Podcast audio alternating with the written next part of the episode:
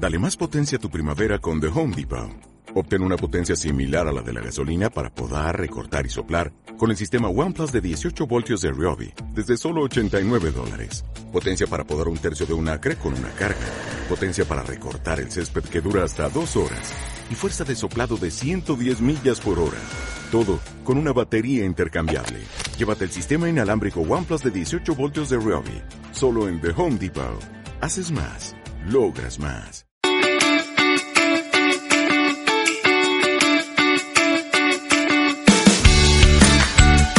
Bienvenidos a Cuidarte, un programa en el que te damos todos los recursos, formación e información para que puedas llevar una vida saludable, de un modo sencillo y con pequeños gestos que incorporar día a día.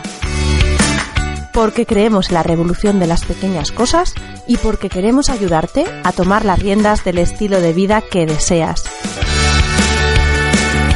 Soy Marta Reguero y hoy vamos a hablar de nutrición terapéutica con Elena Perea.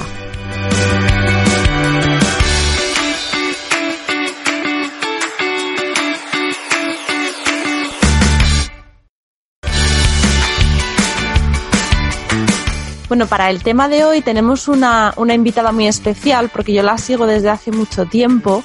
Ella es Elena Perea, su enfoque principal es la nutrición. Está diplomada como Nutritional Therapist, que sería como, bueno, ahora nos lo aclara ella, como terapeuta nutricional, pero ella tiene una formación sólida en ciencias, que esto es algo que nos gusta para ver que no es incompatible, ver, eh, pues bueno, avanzar en nuevas terapias y nuevos enfoques sin perder de vista que hay también un, un fundamento sólido. Ella tiene una licenciatura en ciencias exactas, estudió en Inglaterra, que fue donde obtuvo este, esta diplomatura en terapia nutricional y desde entonces, desde 2001, yo os decía que la sigo desde hace bastante tiempo, eh, pasa consulta en Madrid, en Madrid, en Latinoamérica, ahora nos explicará ella también online porque yo la he seguido sobre todo a través de, la, de, de Internet y desde 2007 dirige el Instituto de Nutrición Holística, que ofrece cursos de nutrición terapéutica y medicina preventiva.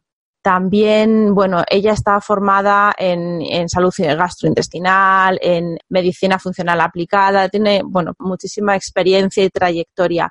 Y bueno, en el instituto que ella ha creado se imparte y dirige cursos de nutrición terapéutica, de nutrición medicinal, también de coaching nutricional y bueno, un montón de cosas que nos va a contar porque hay muchos términos que no entendemos y ya nos los va a ir aclarando. Bienvenida, Elena, y muchas gracias por estar aquí. Hola, muchas gracias, Marta. Como yo decía en la presentación, el currículum es enorme y hay muchos términos que a lo mejor nosotros no, no sabemos identificar bien. Así que tú, a mí el que más me llama la atención, que es con el que yo empecé a seguirte, que es la nutrición ortomolecular, me gustaría que nos explicaras para que entendiéramos en qué consiste.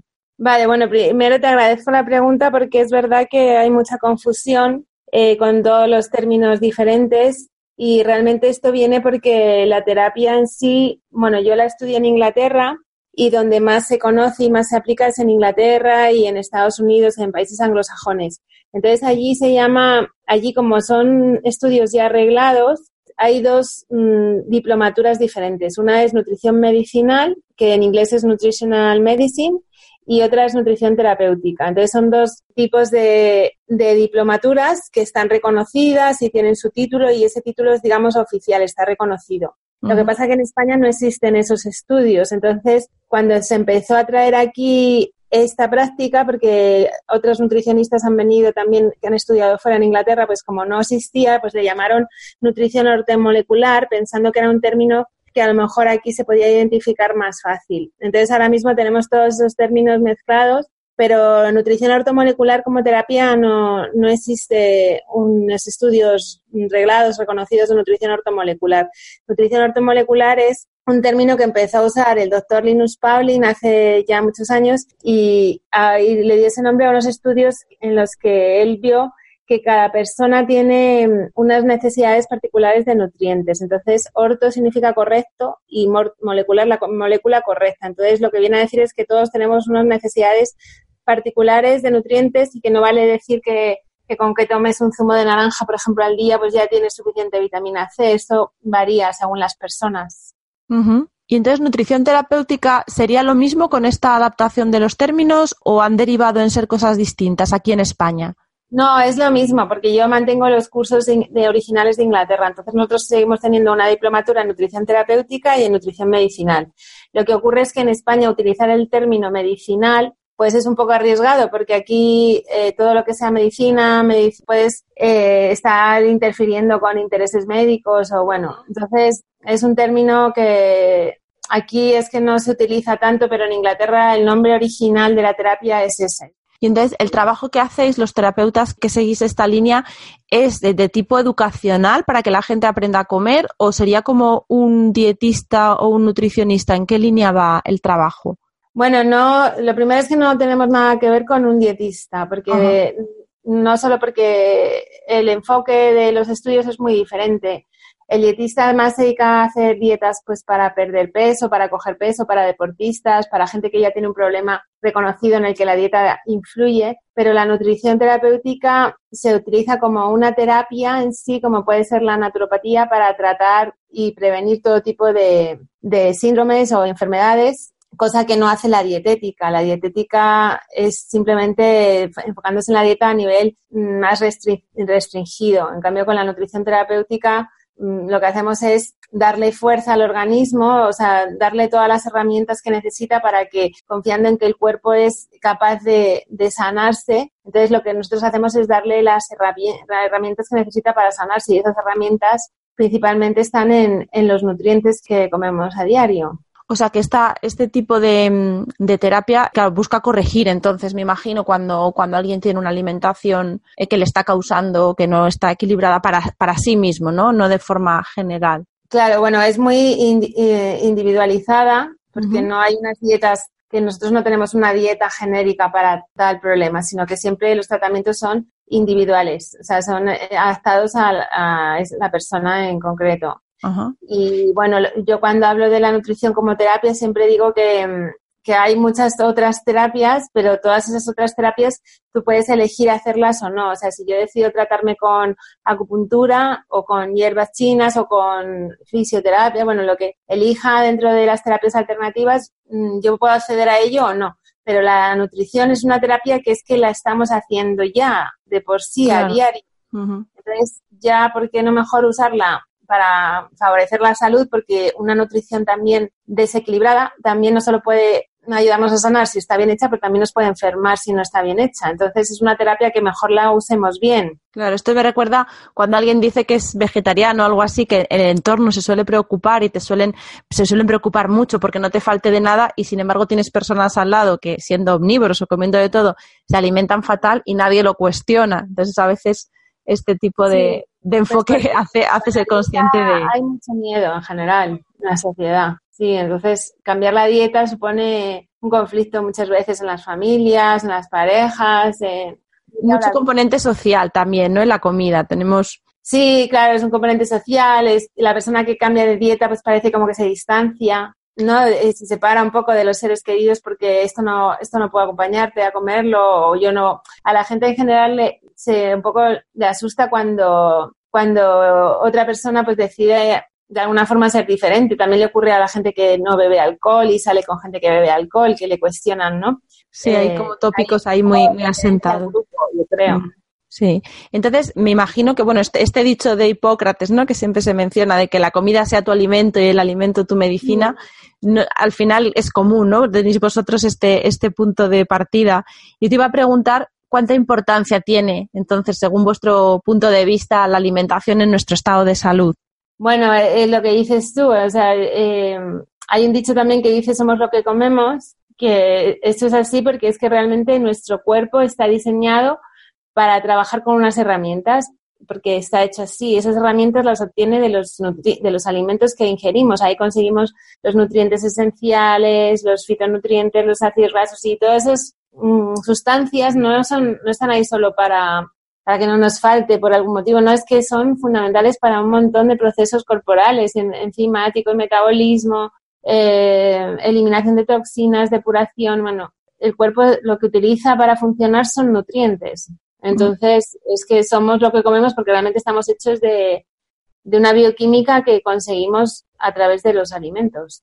Sí, que si dijéramos, como se suele decir, ¿no? que la salud está basada en la prevención y el estado de salud en los hábitos, claro, el hábito de comer es algo que hacemos varias veces al día y, todos los días. Claro, es un hábito que ya estamos haciendo, entonces mm, depende cómo lo hagamos, pues podemos tener una mejor o peor salud. También es verdad que mucha gente dice, no, pero es que mis abuelos toda la vida han comido así y nunca se han enfermado. Bueno, pues primero es otra generación, la alimentación que ellos tenían seguramente, bueno, era 100% ecológica porque en esa época no había tantos pesticidas, no estaban sometidos al nivel de estrés, de toxicidad que estamos hoy en día.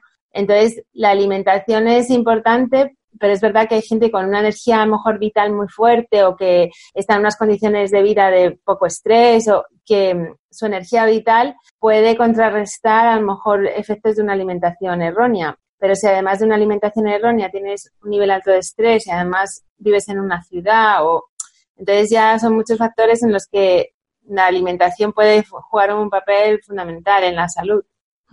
¿Y tú crees que necesitamos que nos enseñen a comer? Sí, sí, también esa pregunta es muy interesante porque, porque bueno, yo también a veces la gente cuando le cambias la dieta, porque le dices a lo mejor esto no deberías tomar o tienes que incrementar el consumo de otro alimento, entonces, lo primero es que les cuesta es mm, cocinar, porque claro, ellos no, están acostumbrados a usar la quinoa, por ejemplo, o a no tomar lácteos, por ejemplo. Entonces, eso es un problema porque tenemos una cultura culinaria. Entonces, nuestras abuelas, nuestras madres nos han enseñado a cocinar un tipo de platos y son los que comemos más habitualmente, los que sabemos hacer.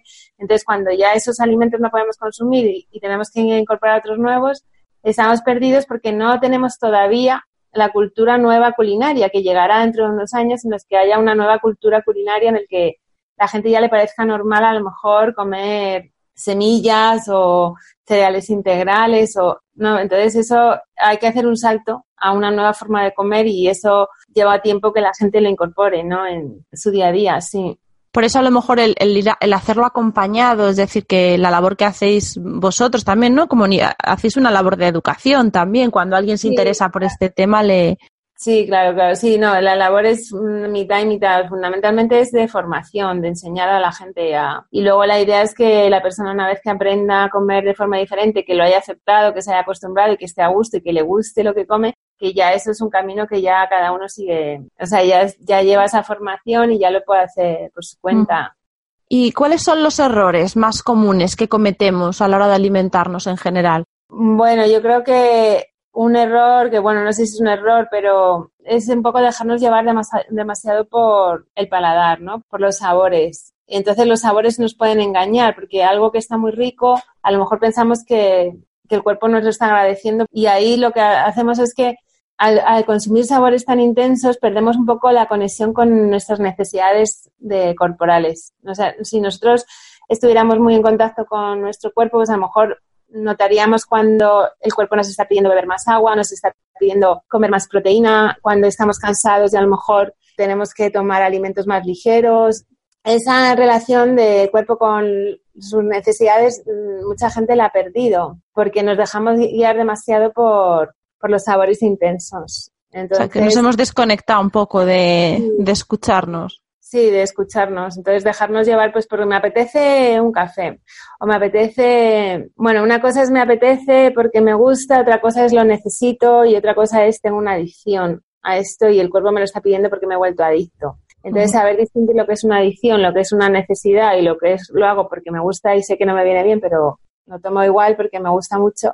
Si somos capaces de distinguir eso, ya tenemos mucho caminado. Y cuando pues las personas que, que, tenemos interés y lo queremos hacer bien, intentamos documentarnos, nos vamos abrumando con tanta información, porque claro, nos van diciendo, cada autor que lees dice una cosa, entonces a lo mm. mejor los nutricionistas, eh, y todo está muy justificado y todo tiene sentido cuando lo lees. Mm. Entonces, mm, ¿por dónde empezamos cuando estamos ya ahí tan, tan abrumados de información que a veces es contradictoria? Es, verdad que hay mucha contradicción, debe ser uno de los temas donde hay más contradicciones. Por un lado, porque existe una dietética antigua, digamos, lo que es la dietética convencional, la que se estudia en las carreras de medicina, que ya para nosotros está obsoleta, porque dicen cosas que nosotros, incluso dentro de la nutrición terapéutica, podemos decir hasta lo contrario. Entonces ahí hay un conflicto, ¿no? Porque hay, la nutrición, el problema es que es unos estudios muy recientes, en realidad, ¿no? La gente lo ve como algo ya que ya se sabe bien, que ya se conoce, pero no, todavía se están descubriendo nutrientes nuevos, todavía es una ciencia que está, todavía se están descubriendo cosas. Entonces, a lo mejor encontramos que hace unos años se pensaba, por ejemplo, que, que las grasas saturadas subían el colesterol y eran malísimas, y resulta que ahora se está viendo que no, que esos estudios que se hicieron en esa época estaban mal hechos, que la grasa saturada no sube necesariamente el colesterol. Entonces, claro, si tú mm, no entiendes cómo se pueden decir dos cosas diferentes, pero es que son cosas que se está avanzando todavía en nuevos estudios. Entonces, puede haber cosas que se contradigan por eso. Y luego, en lo que dices tú de investigar por Internet, pues el problema que hay es que a lo mejor encuentras una persona que le ha ido muy bien, muy bien la dieta cruda y vegana y a lo mejor se ha curado de un problema y entonces tú intentas hacer lo mismo pensando que te, a ti te va a ir igual y según tu, sea tus características o tu genética, pues a lo mejor a ti hasta te puede venir fatal. Entonces lo que vale a una persona no le vale a todos. Y si ya puestos... Ay, perdona, sí, dime. No, es que justo de eso es lo que va un curso que estoy sacando ahora, que voy a sacar dentro de nada, dentro de nada, unas semanas, eh, un curso online en el que el curso se va a dedicar a eso, a cómo diseñar una dieta que sea adecuada para ti y cómo conocerte a ti, tu genética, tu metabolismo, para saber elegir que a lo mejor a ti te va mejor una dieta paleo frente a una dieta vegana o al revés, te va mejor una dieta vegetariana. Bueno, un poco porque no hay una dieta para todos. Vale, pues justo te iba a preguntar yo, iba a preguntarte en esa línea, así que está genial que hayas comentado esto del, del curso y luego, pues cuando, cuando tengas ya el lanzamiento pondremos el enlace en las notas por si a alguien le interesa. Pero claro, yo te iba a preguntar vuestro programa o, vuestra, o vuestra línea de trabajo, eh, en qué se diferenciaba, pues eso, de otro tipo de alimentación y veo que no es, que no es un tipo concreto de alimentación, ¿no? Que algo genérico y luego dentro de, cómo vosotros trabajáis pueden existir diferentes dietas según la persona. Sí, bueno, sobre todo es que es individualizada y que cuando yo veo gente, incluso gente con problemas parecidos de salud,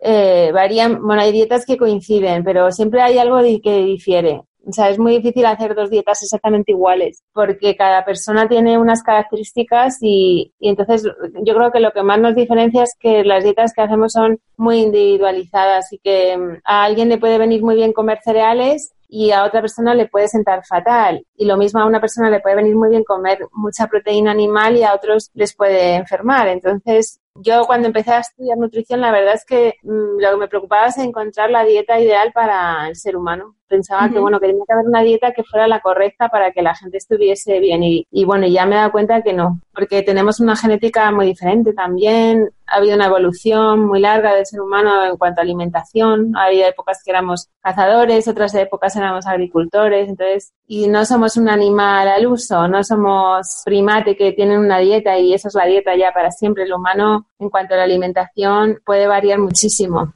Sí, porque además nuestro ecosistema ha cambiado radicalmente y imagino que, que, lo que sería el sucedáneo de un ecosistema, que es ahora nuestra industria alimenticia, de dónde vienen lo que comemos, pues como tú mencionabas antes, desde nuestros abuelos ahora, en poquitos años, puede ser una alimentación completamente distinta, la de unos y otros.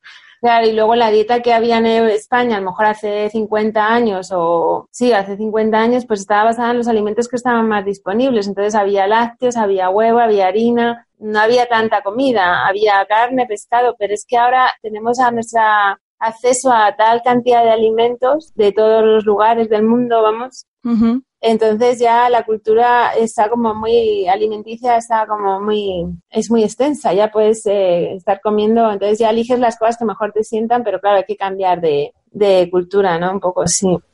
Y entre, entre los tratamientos que tú haces o la información que das, cursos, incluso un programa que tienes ahora específico, hablas mucho de la candidiasis, que es algo que, que, no se conoce bien o que no conocemos. Explícanos así brevemente qué, qué es la candidiasis. Bueno, la candidiasis es una, a ver, ¿cómo diría? Es que no es una infección, es como el cuerpo es una invasión de un exceso de un tipo de hongo que es la cándida y que puede llegar a invadir sobre todo mucosas, pero incluso también puede invadir órganos. Bueno, eh, entonces dependiendo de la gravedad, pues hay unos síntomas u otros. Lo que pasa es que la candidiasis cuando más se puede diagnosticar y más se conoce es cuando la sufre una mujer a nivel vaginal. Entonces lo que tiene es invadido la mucosa vaginal. De eso es muy fácil de diagnosticar porque lo diagnostica el ginecólogo. Entonces lo que más se ve son mujeres que se tratan de candidiasis porque tienen unos síntomas muy molestos y muy incómodos. Pero hay gente que pueda tener también candidiasis a nivel intestinal porque realmente la cándida, el hongo donde habitas en el intestino, y a lo mejor no tener esos síntomas vaginales, pero tener otro tipo de síntomas como pueden ser pues sensación de irrealidad, de frotar, falta de concentración, eh, problemas a veces de mucosas, de mucha mucosidad. Entonces, la cándida a veces es difícil de diagnosticar porque mm, a los médicos por lo menos no son muy propensos a diagnosticarla así fácilmente. O sea, puede ser que, por ejemplo, se nos diagnostique otra cosa, otra enfermedad y que de fondo, de base, podamos tener o, un agravante que sea la candidiasis o el origen que sea esto. Claro, porque los síntomas de candidiasis son muy extensos, muy variados y cuando un médico les presenta a un paciente con unos síntomas muy diversos pero sin una enfermedad clara, o sea, no hay una enfermedad diagnosticable con nombre, a los médicos les gusta diagnosticar con un nombre Hmm. ¿Qué pasa tal cosa. Si no hay una enfermedad clara, pues entonces es o es un problema de que eres un poco hipocondríaco o, vamos, yo tengo pacientes de candidiasis que les mandan antidepresivos o, no sé. ¿Y es más, es más frecuente de lo que creemos? ¿Se da con frecuencia? Yo por lo que estoy viendo en las redes sociales y todo lo que eh, creo que, que va en aumento. Pero bueno, también es verdad que los síntomas son tan variados que la gente a veces se identifica muy fácilmente con los síntomas y habría que verlo, porque hay gente que también piensa que tiene candidiasis y luego a lo mejor no es eso y es otra cosa. Sí, que a lo mejor es la típica situación que te cuenta una vecina o alguien que, haya que tenía tal problema y le han acabado diagnosticando eso y pues a lo mejor piensas que te pasa a ti igual, ¿no? Y ya te lo... Claro. Claro, es que la lista de síntomas de candidiasis es muy larga. Bueno, también puede ser cansancio crónico, la fibromialgia tiene que ver, la candidiasis puede ser dolores de cabeza, también puede dar, fatiga. Entonces, pero vamos, yo para mí los síntomas más claros, que para mí sirven como más de guía para diagnosticarlo, es eh, la sensibilidad a químicos y a perfumes, eh, la intolerancia a los sitios húmedos, porque te agravas los síntomas, ¿no? Porque el cuerpo cuando hay candidiasis, el cuerpo es como si estuviera húmedo por dentro, ¿no? Entonces estás más oxidado, o sea, te duele más el cuerpo, está como más entumecido. Y luego un síntoma claro también es eh, la intolerancia al vino. Eso ah. para mí es muy claro también porque el vino al ser un fermento y al ser mm, dulce, pues agrava mucho los síntomas de la candidiasis. Entonces, un síntoma muy típico de candidiasis es la sensación de irrealidad o de flotar, o la sensación de tener como una ligera borrachera. Entonces, con el vino eso se agrava más. Entonces, esa sensación de irrealidad que a veces viene causada por los acetaldehídos que genera la candidiasis, que digamos que emborrachan un poco a la persona. Ajá. ¿Y, cómo se aborda el tratamiento de, la candidiasis nutricionalmente? Eh, bueno, se hace una dieta para matar de hambre al hongo porque esos hongos se alimentan de azúcares. Entonces, una dieta baja en azúcares, pero sobre todo azúcares refinadas, azúcares endulzantes, ¿no? Y también se reduce un poco la fruta porque también es muy dulce y luego se trata con un protocolo de antifúngicos naturales que hay que bueno, nosotros siempre usamos todos productos naturales claro entonces son antifúngicos que por un lado matan esa infección de hongo y luego el objetivo también es regenerar la flora intestinal regenerar la mucosa para que el intestino se quede más fuerte y sea más capaz de, luchar contra este tipo de invasiones ¿no? de hongos sí y se puede prevenir, eh, llevar una alimentación preventiva, pues a lo mejor con lo del azúcar que comentas, ¿tiene sentido? Bueno, depende de, qué cosa, claro, porque la nutrición sobre todo eh, se, considera preventiva, más que decir que tratas una enfermedad hoy en día es mm, complicado, ¿no? De hacerlo, porque, pero sí, la nutrición es preventiva por excelencia, pero también es, es terapéutica también. ¿Hay diferencia entre lo que comemos y lo que absorbemos cuando hablamos de nutrientes? Sí, claro, claro, porque es fundamental la absorción. O sea, realmente ese dicho que hemos dicho antes de somos lo que comemos, en realidad somos lo que absorbemos. Porque esto también me imagino que matiza, ¿no? El hecho de, de, alimentarnos de una forma u otra. porque dos personas comiendo lo mismo, como tú explicabas antes, pueden tener resultados distintos y, y, a veces el origen puede estar, por ejemplo, en la, en la diferente absorción o algo que te repercuta en cómo absorbes los nutrientes. Sí, bueno, en la, en la absorción y en la digestión, ¿no? Porque hay gente que a lo mejor no quiere bien o tiene un intestino permeabilizado, entonces tampoco absorbe bien, o las dos cosas, o tiene falta de bilis, entonces todo lo que es grasa tampoco la absorbe bien le faltan vitaminas grasas. Entonces, pero luego hay una cosa muy peculiar que es el, eh, ya no tanto en cuanto a absorción de nutrientes, sino en cuanto a metabolismo. Hay gente que se mantiene delgada con una dieta más calórica a lo mejor y otra persona que le cuesta mucho perder peso con una dieta menos calórica. Entonces, la ecuación de las calorías a veces no funciona tampoco. Y eso no es solo la absorción, puede ser también el metabolismo de cada uno. Y vosotros cuando tratáis de dar con la dieta adecuada para cada uno, ¿qué tipo de, pruebas usáis para, diagnosticar todo esto? ¿Qué tenéis que usar? Pues la, las, ¿Qué nos servirían las analíticas o, o ver el estado de la persona? ¿Cómo hacéis el diagnóstico?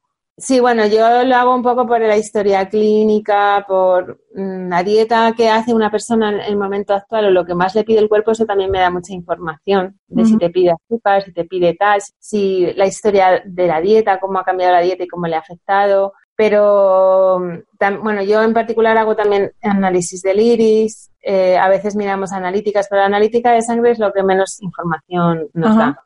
Hay analíticas más complejas que sí que se pueden hacer de niveles de nutrientes, pero por ejemplo en el curso que estoy que ya he diseñado para crear tu propia dieta, ahí enseño a, cada uno a identificarse con un patrón. Entonces hay diversos patrones que tienen unas características, entonces eso se mira y luego también tenemos en cuenta el grupo sanguíneo, porque ahí yo creo bastante en las diferencias según el grupo sanguíneo. Entonces hay grupos que son más carnívoros, otros grupos son más vegetarianos. Entonces todo eso unido y siempre teniendo en cuenta las patologías, porque si tú tienes un, un tipo metabólico, un tipo genético y luego resulta que tienes un colon irritable, pues por mucho que tu grupo sanguíneo sea un grupo que tolera los lácteos, si tienes colon irritable siempre hay que quitar los lácteos, por ejemplo. Entonces, ahí ya yo sobre todo me dejo guiar por las patologías, porque a mí la gente me viene a ver con una patología.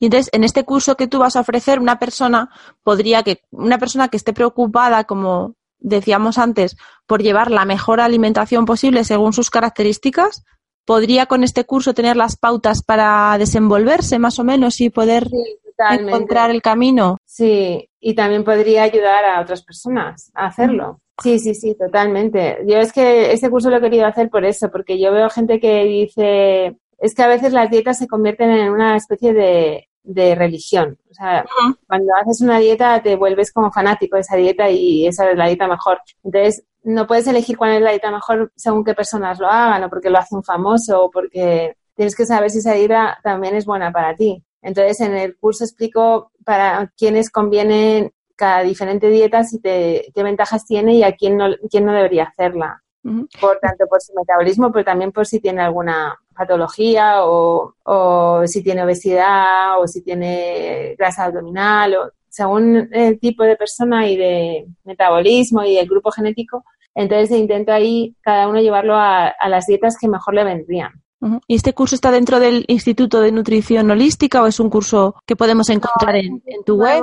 Es un curso eh, online entonces, mm, no entra dentro de, porque los cursos que, tiene el instituto son cursos con diplomatura para... Ah, son presenciales, esos cursos son presenciales y esta es formación online. Sí, eh, sí, los otros son también profesionales y este es un ah. curso que puede valer para un terapeuta si quiere ayudar a un, a un, paciente en concreto a diseñar una dieta, pero es un curso sobre todo para diseñar dieta y que sea útil para cualquier persona que no tenga que saber nada de nutrición. Y... Vale, ¿cuándo estará más o menos? ¿Qué, ¿Cuánto le falta para que lo lance? Pues poco, porque estoy acabando ahora de hacer el anuncio y todo, pues a lo mejor para junio seguro. Vale, o sea que siguiéndote, por ejemplo, en redes sociales lo, lo encontraríamos, siguiendo tu... Sí. Y luego voy a poner dentro de mi web, o sea, una, una, otro, un enlace a lo que sería una academia. Entonces ahí es donde va a estar, en una academia de acceso privado. Vale, recuérdanos tu web porque... Bueno, tengo una web que es Nutrición Holística con H, que es otro término, pero eso un poco porque así se llama la empresa nuestra, entonces ¿Sí?